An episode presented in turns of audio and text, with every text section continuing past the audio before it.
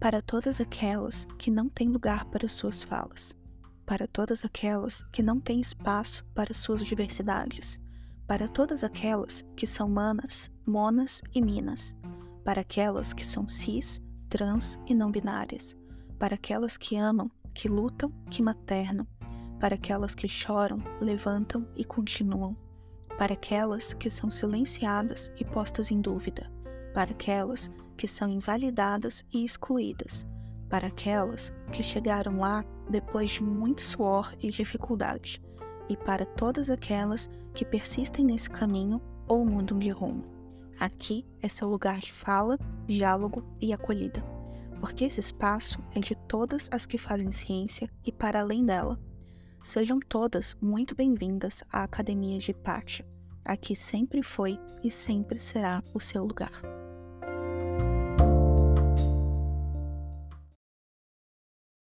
Sejam todas bem-vindas, vocês que são filhas de Hipátia, assim como eu e a Carola, que vai estar aqui comigo.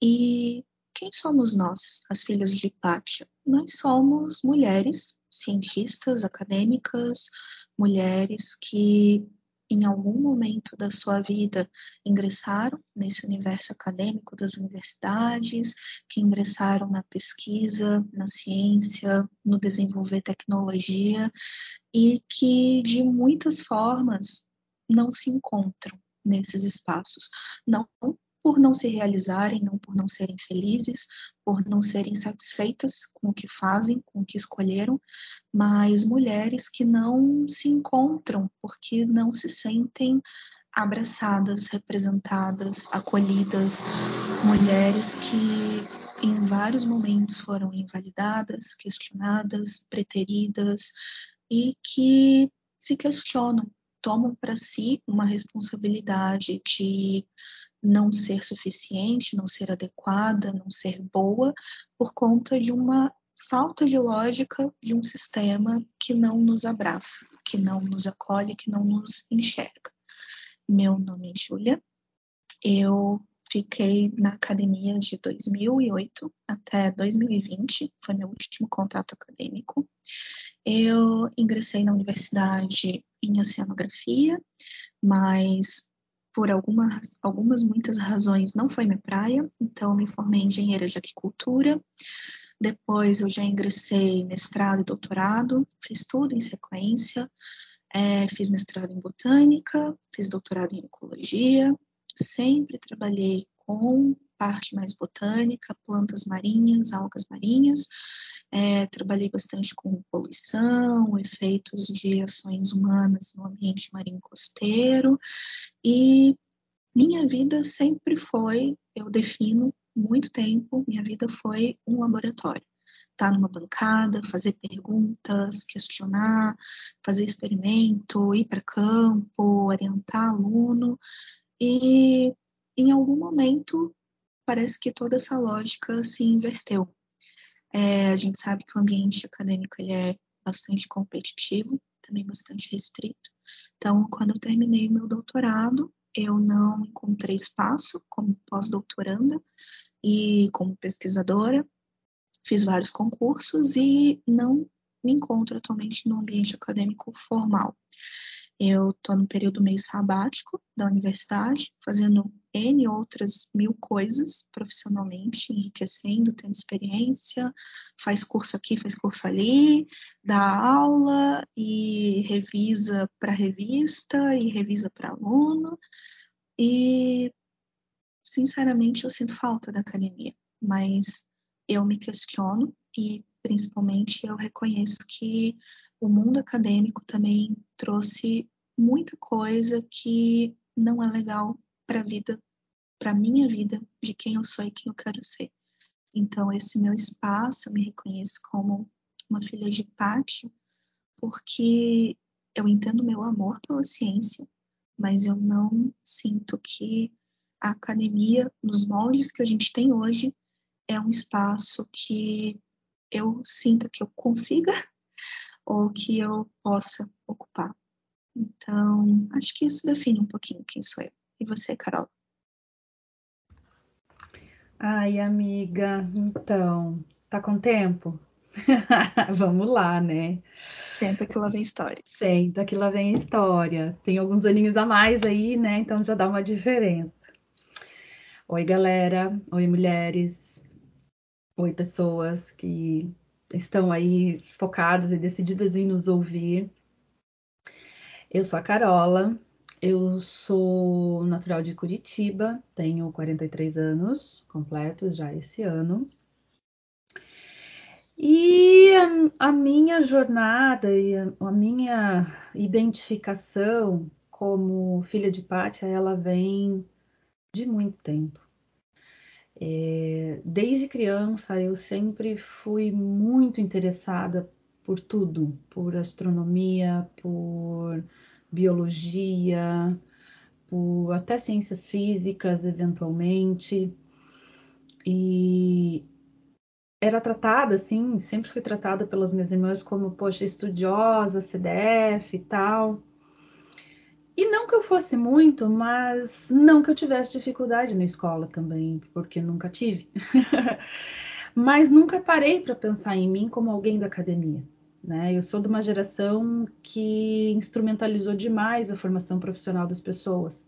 A gente ainda vê isso né, sendo usado e abusado ainda hoje, mas eu acho que eu vim de uma geração em que isso começou de uma forma um pouco mais intensificada.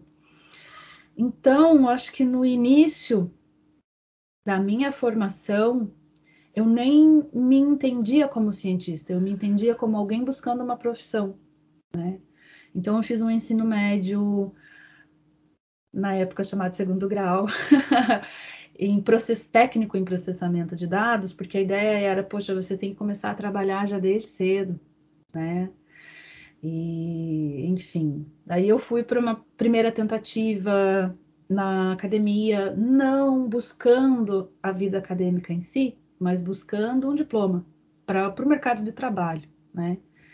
Então, eu fiz dois anos completos do curso de Engenharia de Controle e Automação, não pude concluir o curso, precisei trancar o curso por vários problemas familiares, e depois fiquei um tempo buscando, ainda naquele drama, daquela pressão social do que, pô, você tem que estudar para ser alguma coisa, você precisa ser alguém na vida e isso vai acontecer por meio dos estudos, por meio de uma profissão digna, principalmente por meio de uma profissão de destaque que lhe dê retorno financeiro, né? Eu acho que muita gente está nesse barco e entra na, nesse barco da academia nessa pegada, ainda hoje, né?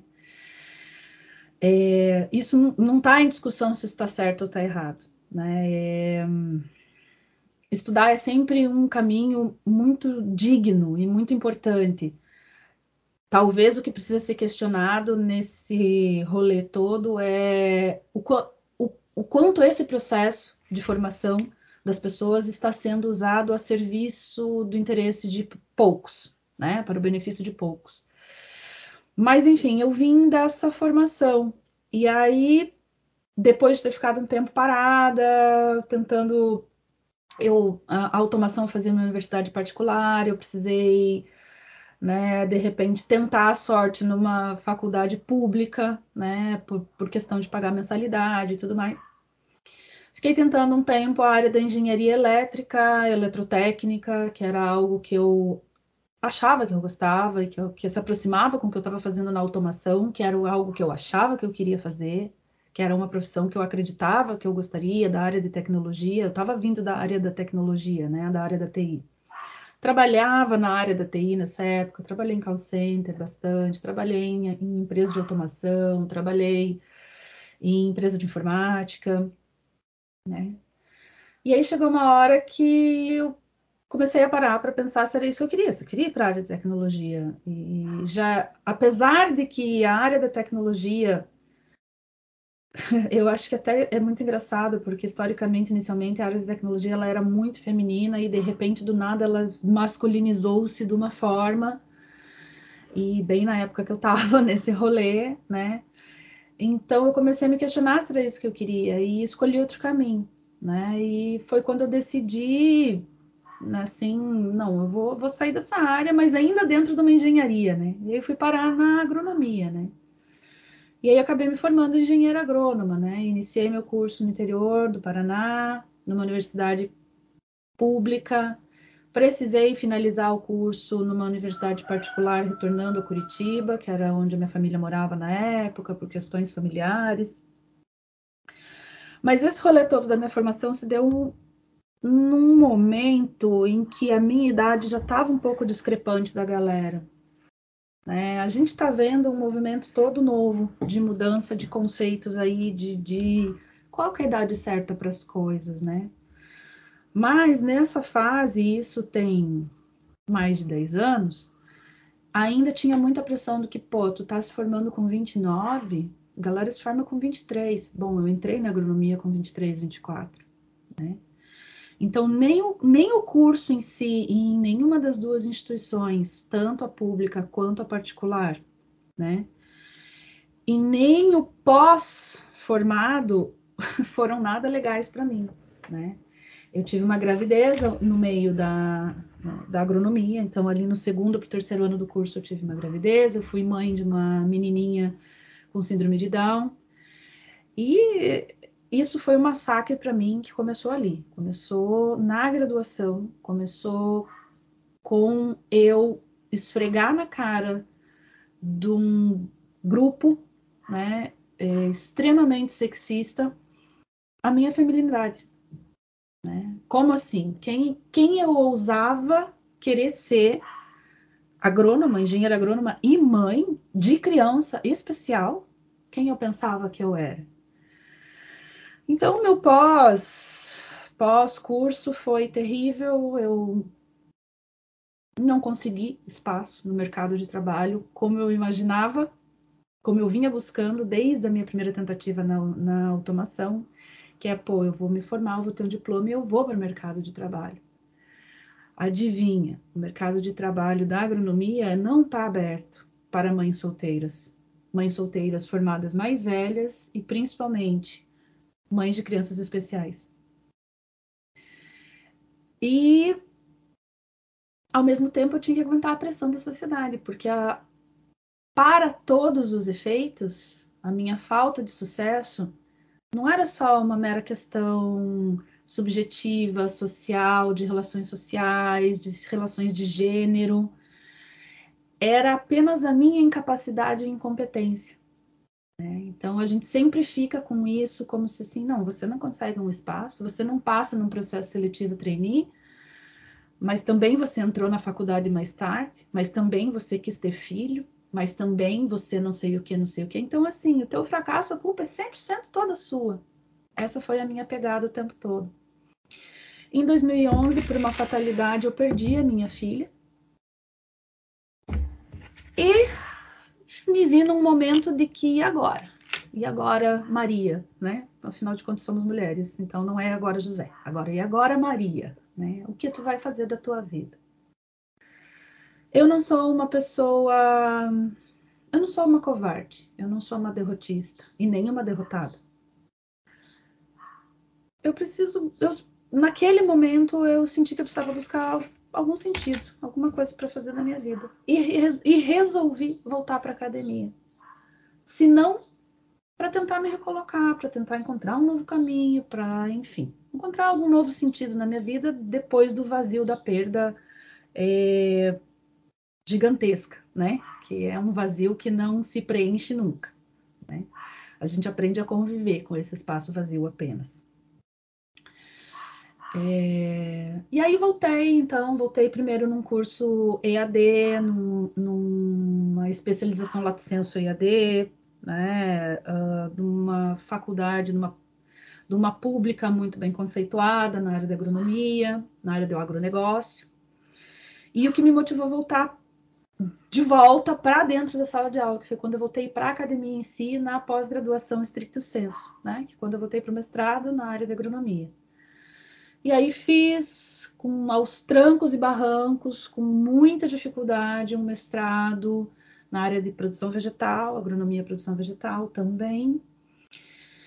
E fui conhecendo cada vez mais de pertinho. E eu acho que foi ao final do mestrado, talvez um ano depois de eu ter terminado o mestrado, que eu comecei a conseguir internalizar o fato de que, cara, o que eu gosto de fazer é produzir conhecimento. O que eu gosto de fazer é pesquisa. Eu acho que eu não sou uma pessoa do mercado de trabalho. Eu acho que eu sou eu sou da ciência, né? O que, que eu vou fazer com isso? Aí foi outro surto, né, amiga? Foi outra crise. Muito bem, estou nesse mato sem cachorro agora, que farei, né? Bom, pós-mestrado, adivinha, desempregada, né? E continuando, né? E persistindo, e insistindo. E aí fiz uma nova pós-graduação, é, lato senso também. Daí agora já voltando mais para a área ambiental, até porque a minha linha de pesquisa no mestrado, ela tinha uma pegada muito de etnoecologia, de pesquisas é, da interação, né, uma interface ali que traz uma interação entre o fator humano, né, o uso que o, o, a humanidade faz dos recursos naturais e a resposta do ambiente a essas interferências, a esses impactos, a essa intensidade de uso. E isso me levou muito para a área ambiental e me despertou esse novo interesse. Né? Eu já, mesmo ao longo do curso da agronomia, eu já tinha muito interesse pela área ambiental, mas quando você está dentro do meio do agro, nossa, se você quiser ir muito para essa área, é, olha, tem que ter muita coragem, porque é muito difícil essa área dentro do meio do agro, né? Você, você falar em modelos agrícolas sustentáveis, dependendo do local onde você está, eventualmente você pode ser tranquilamente ridicularizado, né? É, admiro quem tem essa garra, tem muita gente que tem essa garra, que permanece fazendo isso, que permanece lutando, que permanece falando, que permanece trazendo a agroecologia à tona, que permanece tentando trazer esse modelo, trazer tudo que pode ser aplicado, outros modelos que podem ser incluídos no conceito do desenvolvimento sustentável, né? Mas eu sei que é luta, não é uma luta nada fácil dessa galera, né? Como eu já tive a minha cota de luta difícil, eu já não, comecei a não fazer muita questão de continuar nesse rolê. E, cara, a Gil sabe, você termina um mestrado, você nem defendeu a tua dissertação, já estão te perguntando do projeto do doutorado. E ninguém pergunta como é que tá a tua cabeça, minha filha. Bem pelo contrário, bem né? pelo contrário. Gente, a, como é que tá a cabeça assim?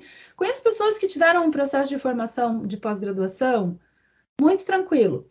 A maioria delas não teve que se preocupar em pagar conta durante o processo de pós-graduação, nem mesmo durante a graduação, né?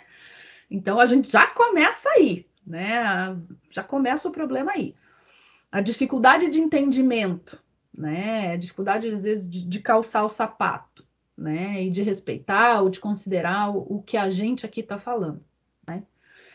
E então Bom, terminei o mestrado, especializei mais um pouco, não, não entreguei trabalho de, de TCC, de monografia da especialização, fiquei com título de aperfeiçoamento mesmo, para mim estava ótimo, porque para mim o que me interessava era a carga de conteúdo que aqueles professores tinham para me trazer, e foram sensacionais, né?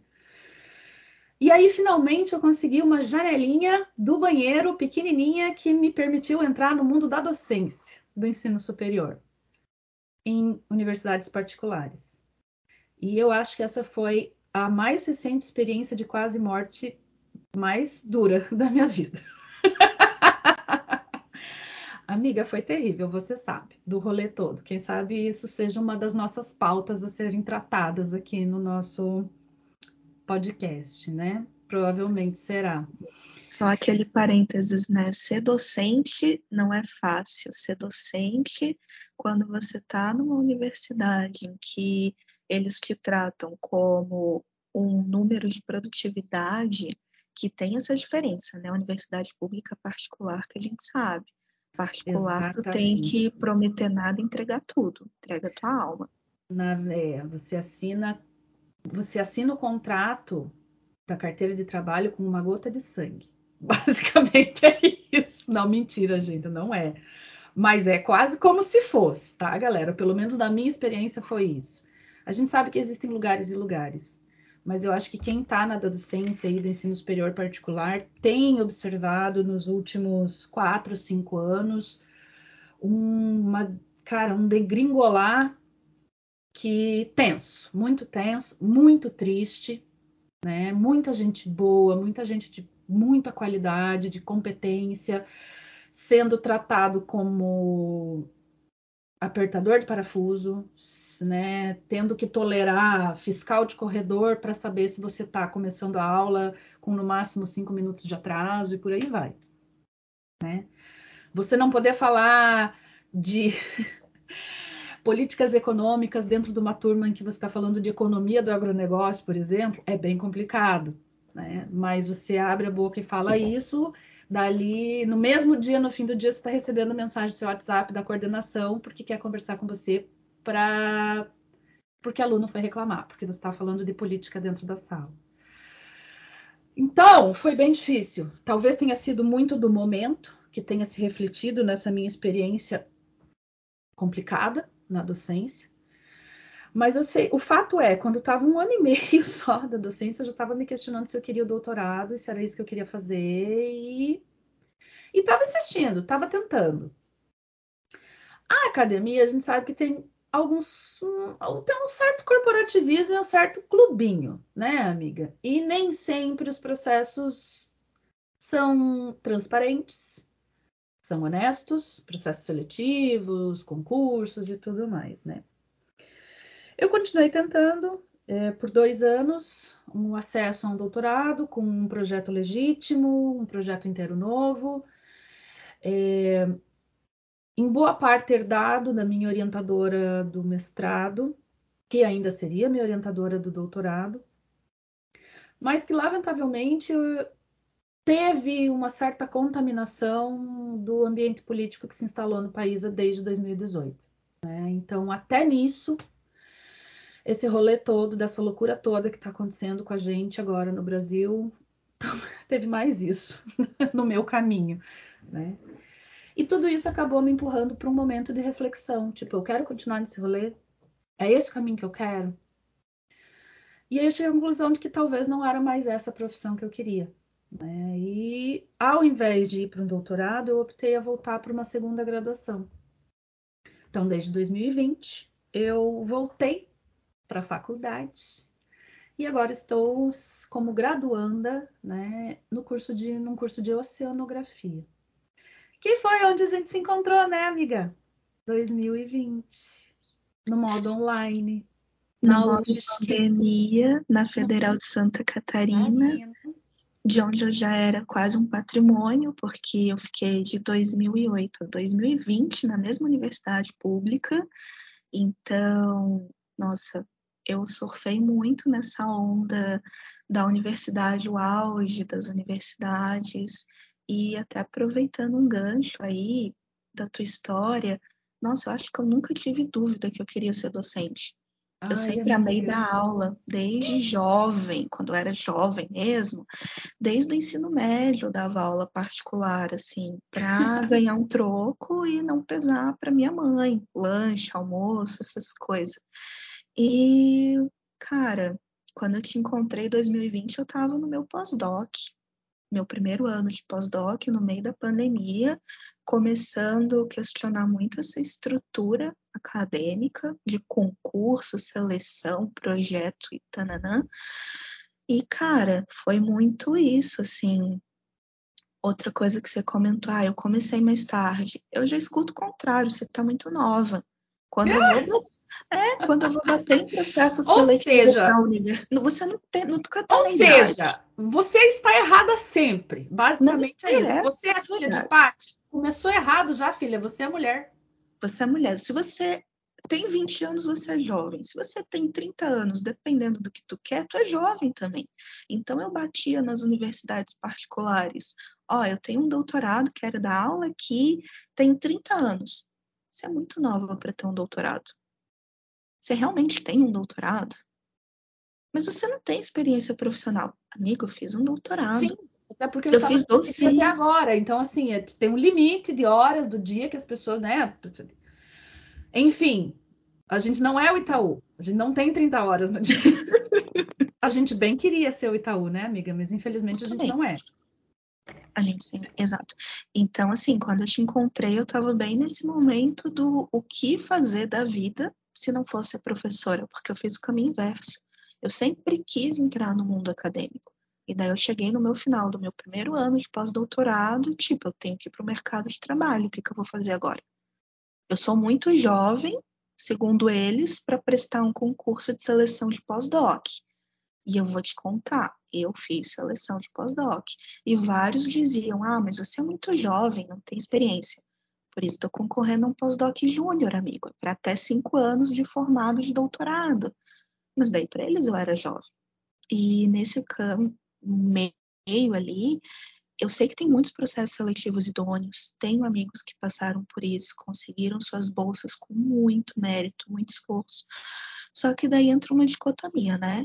Maior parte desses amigos, que nem você falou, amiga, tinha uma reserva financeira ou casa de pai e mãe para voltar se nada desse certo. Né? Tinha, tinha um suporte financeiro tinha um suporte financeiro emocional, do é. tipo, é. se você puder ficar oito horas por dia escrevendo um projeto, é lindo, é muito mais fácil tu concorrer. Se e você segundo... precisar fazer uma maratona de estudo de tantas horas por dia, sem preocupar em fazer a sua refeição, em lavar a sua roupa, em limpar a sua casa, nossa, é o paraíso. E também a outra coisa, você quer prestar processo seletivo, vamos ser bem realistas, para docente. Primeiro tem a taxa de inscrição, que tem gente pirando na batata. Teve tem o último processo seletivo que eu vi para minha área temática na universidade onde eu me formei, estava quase 430 reais uma inscrição. Para um você processo... mandar o documento, para você saber se eles iam deixar você participar do rolê. Era 400 pila só para eles receber teus documentos. E é aquela coisa, uma semana de processo seletivo se você passar por todas as etapas. Então, você, mero mortal, que não morando perto, você vai ter que viajar, planejar ficar uma semana naquela instituição, passando por uma sabatina, tendo que pagar almoço, janta, deslocamento, alojamento e material para preparar. Sejamos sinceros, começa uma peneira. Então, você abriu as portas para a galera se formar na pós, mas você não abriu oportunidades iguais para todo mundo concorrer para as mesmas vagas. Ou seja, vamos formar essa galera, mas depois a gente não vai colocar eles.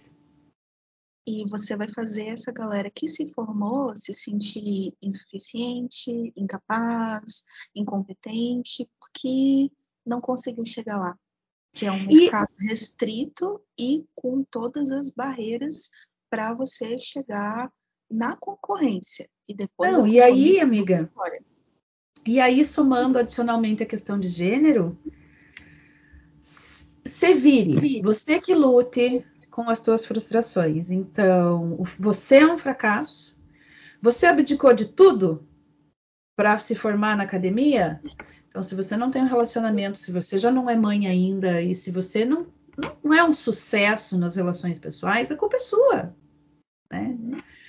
Ah, você não está tendo sucesso pós-formado porque você teve filho né, nesse meio de caminho, porque você teve filho na graduação, porque você teve filho na pós. É que você quis ser mãe, né? Daí você tem que entender que o mercado de trabalho é um pouco mais restrito mesmo na docência. Então a culpa é sempre nossa, assim como a culpa sempre era da Hipátia, quando todos aqueles homens não se entendiam. Quando todo mundo questionava ela estar na academia e ocupar esse lugar e ser uma mulher à frente do seu tempo. Eles sempre questionavam a competência dela. E principalmente porque ela questionava. Também. E porque ela não perdia tempo discutindo groselha. né, amiga? Na verdade, ela não perdia tempo discutindo questões que não eram acadêmicas. Ela não, simplesmente se dedicava ao que importava, que era gerar conhecimento, discutir conhecimento e instigar a criação de conhecimento. E fazer ciência. E fazer ciência. Esse era o rolê dela. Né? A gente ainda vai falar, a gente ainda vai ter um episódio, talvez, muito provavelmente o próximo, contando um pouquinho melhor da história dela, para quem nunca ouviu falar. É, pode ser que tenha uma galera aí que já ouviu falar. É, discípulos de Carl Sagan já ouviram falar e muito de Hipátia de Alexandria, né? É nossa parça faz muito tempo. mas não é todo mundo, né? Então, a gente tem a ideia, a gente pretende trazer isso para contextualizar um pouco melhor. Mas eu acho que o principal, que eu acho que para essa conversa de hoje já está assim bem legal, é saber quem nós somos e saber que a gente permanece num rolê de um drama que tem aí, sei lá, brincando, brincando, 1.600 anos, né? Que é a, a, a sistemática, é, é, essa, esse movimento sistemático do gênero masculino de silenciar, de minimizar e de excluir o lugar da mulher na sociedade, o lugar da mulher na polis, o lugar da mulher na academia, em qualquer lugar, né? Por que, que a gente está falando da academia em específico? Porque é o que a gente sabe fazer, porque é onde a gente praticamente mora, né, amiga? E é o nosso bonde, é o nosso rolê. A gente pode falar de mulher na política? Pode. A gente pode falar de mulher, da questão de gênero em outros rolês, em outros dramas? Podemos. Mas eu acho que o nosso principal foco aqui é esse. E não só a gente falar, né, amiga? A gente vai estar tá aqui trazendo as nossas histórias, porque com certeza deve ter por aí alguma história muito parecida com a minha, num outro contexto, numa outra área das ciências, não necessariamente nas ciências agrárias, talvez nas ciências biológicas, ou muito provavelmente nas ciências físicas e matemáticas, talvez nas ciências sociais aplicadas? Porque esse drama ele se repete independente da área de conhecimento. A gente sabe disso. Então a gente está aqui para estar tá falando, né, de como as coisas têm sido, de como a academia tem tratado duas filhas teimosíssimas de parte, né? E quem sabe também poder ouvir, né? Vamos ver. A gente a está com esse projeto, esse projeto é novo, a gente está começando agora. No rolê do podcast, no rolê do comunicar o que a gente pensa e no rolê do problematizar uma questão extremamente importante, né? Que é prioritária na discussão, eu acredito. Né? Se a gente pensar em termos de objetivos do desenvolvimento sustentável, por exemplo, ela é uma das nossas prioridades na discussão da construção de um mundo melhor, de um mundo mais sustentável, de uma sociedade mais justa, mais igualitária, né? que é a redução né, das diferenças de gênero em todos os segmentos da sociedade. Então a gente de repente vai construir canais, construir pontes aí para também poder ouvir. Né? A ideia é que a gente precisa começar a falar. A gente resolveu fazer isso porque a gente não tem visto não. muita gente falar sobre isso. O pouco que a gente tem visto tem sido muito restrito e pontual uh, no que a gente tem observado da academia. E para além da questão de gênero, a gente ainda tem a questão de etnia. A gente tem o racismo atrelado ao gênero ainda acontecendo na academia. E isso também precisa ser discutido. E não só o racismo, né, amiga? Todas as manas também são trans, que também estão nesse mesmo barco e que também são completamente, não completamente, não, vamos colocar assim, mas que ainda tem menos lugar de fala, menos lugar para se expressar e menos visibilidade. Sem dúvida, amiga. É que para mim, quando eu falo de filho de pátria, eu estou falando de mana cis e trans. Para mim também, mas para as pessoas ah, entenderem. Só que a gente está no Brasil, então a gente tem que colocar aí a questão do preconceito, né? Com relação à opção, com a identidade de gênero, opção sexual e tudo mais. Né? Isso. E... Infelizmente tem que pontuar até para deixar claro que é para todas as mulheres, todas mesmo, que todas. precisam ser abraçadas todas. e encontrar espaço de empatia e escuta de acolhida, não de julgamento. Porque com certeza tem muita mana trans aí passando dramas bem tensos e se, provavelmente muito piores que os nossos. E isso precisa ser ouvido e outras manas precisam ouvir para saber que elas não estão sozinhas e que a gente a gente está aqui, a gente está resistindo, a gente está resistindo há 1600 anos e a gente não vai embora. Não a gente não vai desocupar esse espaço, a porque a gente já conquistou muito pouco espaço e a gente quer mais. A gente Só que a gente quer que esse processo seja um pouco mais rápido. Né? Esse processo tem sido muito lento. A gente uhum. precisa mudar isso. Precisa. É isso. Amiga, adorei a conversa. Também, e obrigada a você que escutou a gente até aqui. Obrigada, Ana. E mano também, que a gente sabe que é. tem muito mano aí que já acordou para a vida, né, da importância da igualdade de gênero. Tá desconstruindo, né? Tá desconstruindo. Mano que é pai de mulher, muito importante. Também. Quem sabe a sua filha pode ser uma filha de Pati e você não tá sabendo ainda. Uhum. Né? Então é isso, galera. Obrigada por terem ouvido a gente. Para quem está se interessando, amiga, adorei a conversa. Sempre bom estar contigo. Seguimos aprendendo, né, amiga? Enfim, com certeza deve ter vários problemas de, de áudio e de coisa arada aqui nesse nossa, nessa nossa primeira aventura. Mas a gente vai aprender, a gente vai evoluir. E Sim. vamos tentar trazer nossa contribuição aí para a construção de um ambiente melhor, né, amiga? Sim, seguimos resistindo. Seguimos resistindo.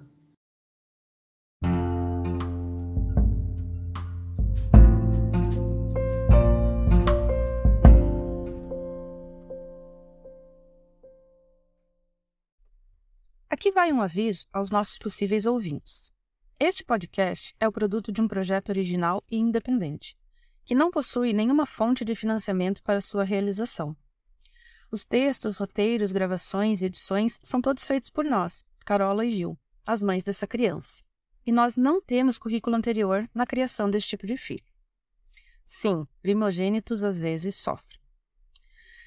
Significa que, por hora, eventualmente, teremos sons ambientes estranhos e áudios de qualidade duvidosa, até que os nossos recursos nos permitam melhorar. E em tempos de podosfera profissionalizada, a gente achou que é sempre bom avisar. Então, foca no conteúdo e esquece o carro da pamonha que está passando.